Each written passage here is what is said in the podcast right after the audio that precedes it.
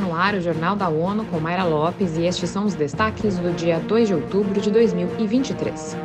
Unicef quer mais fundos para desenvolvimento da primeira infância em Moçambique. ONU apoia Fórum Africano sobre industrialização e transição energética. A situação da criança nos primeiros mil dias de vida e o impacto na primeira infância preocupam o governo de Moçambique e do Fundo das Nações Unidas para a Infância.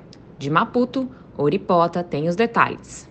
O tema reuniu as duas partes, com organizações da sociedade civil e não governamentais. O Unicef pediu um maior investimento para a expansão do Serviço de Desenvolvimento da Primeira Infância. O representante adjunto da agência em Moçambique, Yannick Brandt, citou a necessidade de comprometimento no crescimento nos primeiros dois anos. Entre os benefícios estão evitar efeitos nocivos na saúde dos menores, assim como no capital humano dos adultos em níveis de escolaridade e rendimentos. De Maputo, para ONU News, Ouripota. Especialistas apontam que acesso à saúde e nutrição, cuidados responsivos, estímulos desde cedo, segurança e proteção apropriados por parte dos cuidadores levam a aproveitar todas as potencialidades da criança. A Comissão Econômica da ONU para a África defende que o continente deve explorar plenamente os recursos naturais para acelerar a industrialização sustentável e a transição energética limpa. Vamos ouvir a Matijane Candé. Com a Iniciativa Global de Comércio Africano Gabi, a Comissão quer garantir que sejam usados o potencial e recursos para promover a industrialização, criando empregos e permitindo que os países subam na cadeia de valor. Nova York acolheu um evento sobre o tema em paralelo com a 78ª sessão de alto nível da Assembleia Geral das Nações Unidas. O secretário executivo interino da ECA, António Pedro, ressalvou que a África deve beneficiar dos seus recursos minerais críticos através da criação de valor justo. De Bissau, a Matijane Kandé, para a ONU News. Foi ainda revelado o interesse dos investidores em estabelecer parcerias com os governos africanos para permitir a competitividade do que é produzido, garantindo elevados padrões de sustentabilidade, governança e transparência. As Nações Unidas marcam neste 1 de outubro o Dia Internacional do Idoso. O tema de 2023 é Cumprindo as promessas da Declaração Universal dos Direitos Humanos dos Idosos ao longo de gerações. Eleutério Guevani tem as informações.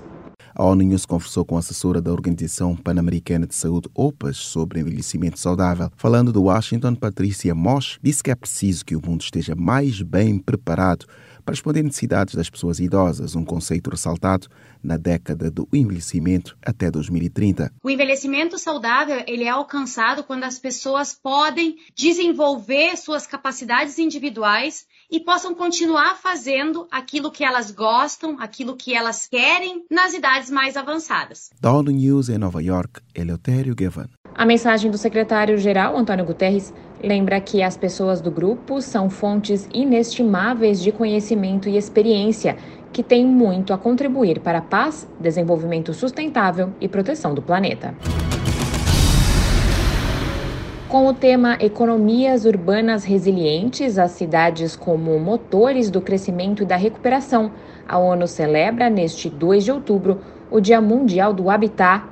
Felipe de Carvalho tem os detalhes. A data será usada para discutir as formas pelas quais as cidades podem ser preparadas para a recuperação após a interseção dos choques econômicos negativos globais, da Covid-19 e dos conflitos. O ano de 2023 é considerado particularmente desafiador para as economias urbanas. O próprio crescimento da economia global está diminuindo para cerca de 2,5%, o mais fraco registrado desde 2001, a parte da crise gerada pela pandemia em 2020 e a crise financeira global em 2009. Da ONU News em Nova York, Felipe de Carvalho. As Nações Unidas prevêem que o número de pessoas com idade acima de 65 anos aumente mais que o dobro até 2050. O total deve subir de 761 milhões de 2021 para 1,6 bilhão. O maior crescimento é observado na faixa etária acima dos 80 anos.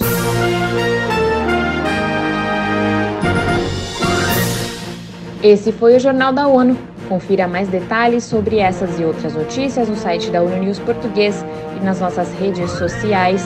Para nos seguir no Twitter, acesse arroba ONU News.